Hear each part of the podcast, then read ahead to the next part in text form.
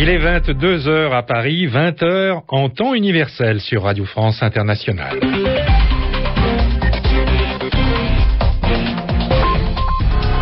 Jacques Rosenblum. Bonsoir à tous et merci d'être avec nous pour ce journal en français facile. Nous sommes en compagnie de Sonia Rollet. Bonsoir Sonia. Bonsoir Jacques, bonsoir à tous.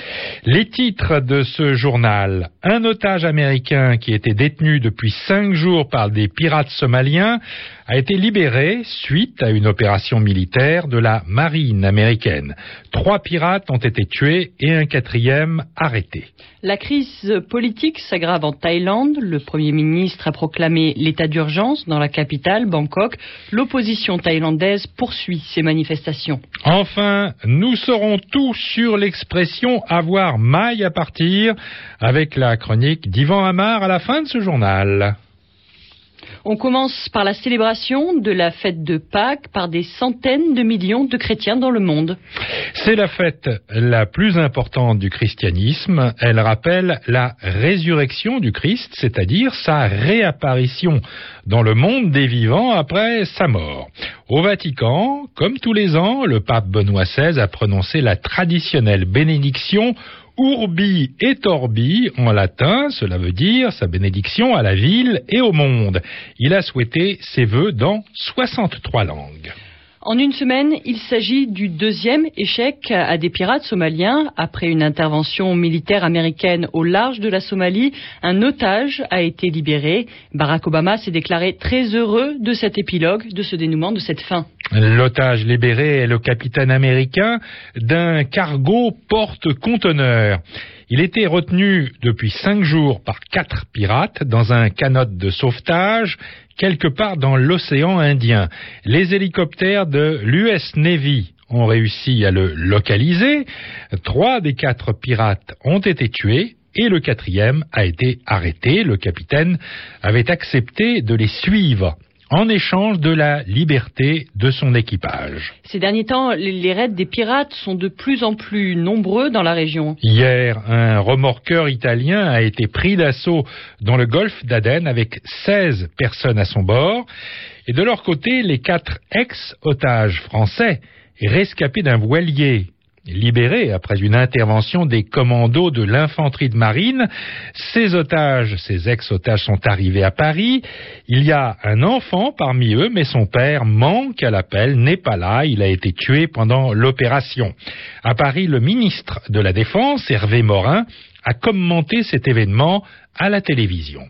On a à la fois, bien entendu, euh, la tristesse et l'amertume d'avoir perdu un des nôtres, et en même temps la reconnaissance des otages, leur conscience du risque qu'ont pris nos soldats pour les sauver et pour les ramener euh, sur le territoire national, et aussi les conditions de leur détention, puisque leurs conditions de détention ont été particulièrement violentes. Ils nous ont raconté que l'enfant faisait l'objet de menaces euh, et pouvait se voir pointer l'arme d'un des pirates contre lui. Et l'idée aussi pour eux, bien entendu, que la pire des choses serait d'être débarqué sur le territoire de Somalie. Et donc, bien entendu, ça n'est pas un succès quand une famille se trouve déchirée, quand une femme se retrouve veuve et un enfant orphelin. Mais en même temps, nous n'avions pas d'autre solution puisque nous avons en permanence pensé à la sécurité de nos compatriotes.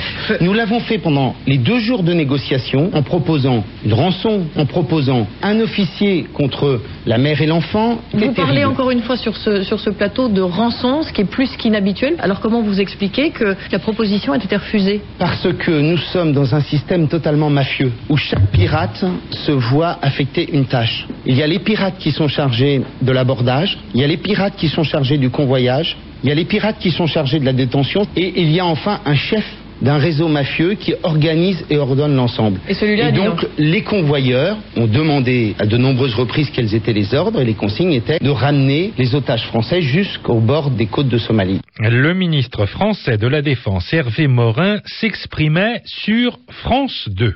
C'est la crise politique en Thaïlande. Le Premier ministre a décrété l'état d'urgence dans la capitale Bangkok. Il a promis des mesures énergiques contre l'opposition dont les manifestations ont conduit, ont mené à l'annulation du sommet asiatique qui devait se tenir hier dans la station balnéaire de Pattaya. Des militaires armés se sont déployés dans les rues, mais les opposants qu'on appelle les chemises rouges restent massés devant le siège du gouvernement où il risque d'avoir maille à partir avec les forces de l'ordre, une expression sur laquelle nous reviendrons. En tout cas, leur idole, leur héros s'appelle Taksin Shinawatra. C'est un ancien premier ministre en exil. Il les a encouragés à poursuivre les manifestations. Stéphane Lagarde.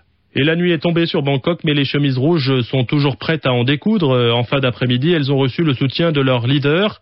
L'ex-premier ministre thaïlandais Thaksin Shinawatra se trouve effectivement actuellement à l'étranger car il a été condamné pour une affaire de corruption. C'est donc par téléphone qu'il a encouragé les chemises rouges à poursuivre les manifestations. Des dizaines de milliers de ses partisans qui l'ont écouté grâce à des haut-parleurs devant le siège du gouvernement où il campe depuis maintenant plus de deux semaines. C'est évidemment une provocation. Le gouvernement a proclamé l'état d'urgence, vous le savez. Autrement dit, les rassemblements de plus de cinq personnes sont strictement interdits dans la capitale et dans ses environs.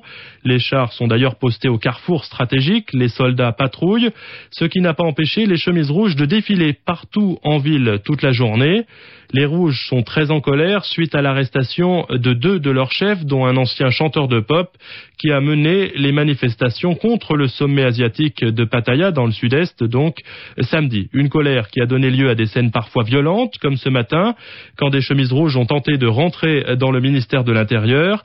Des militants antigouvernementaux ont vu une voiture noire officielle près du ministère. Ils ont cru que c'était le véhicule du Premier ministre et ils se sont mis à taper dessus avec des bâtons pour casser le pare-brise. Les hommes en noir de la sécurité ont alors tiré en l'air pour faire euh, reculer les manifestants. Et puis autre scène étonnante racontée par le quotidien Ça c'était un peu plus tard dans l'après-midi, des manifestants plutôt bon enfant là ont entouré deux blindés légers de la police royale. Les policiers ont dû quitter leur véhicule. Les manifestants les ont enveloppés avec leurs habits rouges, puis ils sont montés sur les blindés en criant victoire. D'où cette question, certains observateurs se demandent si certains militaires ne leur ont pas prêté main forte. Merci Stéphane Lagarde. Stéphane qui est l'un de nos spécialiste des questions asiatiques. Comme tous les dimanches, on termine ce journal en français facile avec la chronique d'Yvan Amar. Hier, Yvan Amar nous proposait le mot de la semaine. Aujourd'hui, notre excellent euh, confrère s'intéresse à l'expression de la semaine. Il s'agit de l'expression avoir maille à partir dont je vous parlais tout à l'heure lorsque euh, je vous disais que les manifestants on maille à partir avec les forces de l'ordre. Yvan Amar. C'est un auditeur de Dakar au Sénégal, Hussein Massidi, que je voudrais répondre cette semaine, puisqu'il nous demande le sens de l'expression avoir maille à partir avec quelqu'un. Eh bien, si on a maille à partir avec quelqu'un, cela simplement veut dire qu'on a un problème avec cette personne. Il y a un, conflit. On n'est pas d'accord. On a ce qu'on peut appeler un différent ou parfois même un affrontement. On utilise souvent cette expression quand la situation oppose deux personnes. On dira, ce n'est pas la première fois que j'ai maille à partir avec mon voisin. C'est-à-dire qu'on a un désaccord. Et en général, c'est un désaccord vif. L'expression avoir maille à partir avec, eh bien, on l'utilise pour faire semblant de diminuer, d'atténuer cette euh, dissension, ce, problème, ce conflit. On dit souvent aussi qu'on a euh, eu maille à partir avec la justice ou avec la police. Bah, c'est une façon polie, une façon douce de dire qu'on a été traduit en justice ou qu'on a été accusé ou mis en examen. Cela ne signifie pas forcément qu'on a été condamné, mais on a eu ce qu'on appelle aussi parfois des démêlés avec la justice. Alors, pourquoi avoir maille à partir L'origine de cette expression est très vieille, on ne la comprend plus vraiment aujourd'hui au sens propre, parce que la maille, au Moyen Âge, c'était une monnaie, c'était le nom d'une pièce de monnaie qui ne valait pas grand-chose, hein. c'était très peu, c'était comme un sou, par exemple. Et puis le verbe partir voulait dire, en ancien français, partager. Donc, avoir maille à partir, au sens propre, c'est se disputer pour partager une maille. C'est-à-dire se disputer pour un sou, se disputer pour presque rien, pour savoir à qui il revient ce centime. Hum, oui, merci euh, Yvon Amar. C'est avec vous que, que s'achève, que se termine, que prend fin à présent ce journal en français facile. N'oubliez pas qu'on peut euh, nous retrouver sur le site internet www.rfi.fr. Merci Sonia Rollet.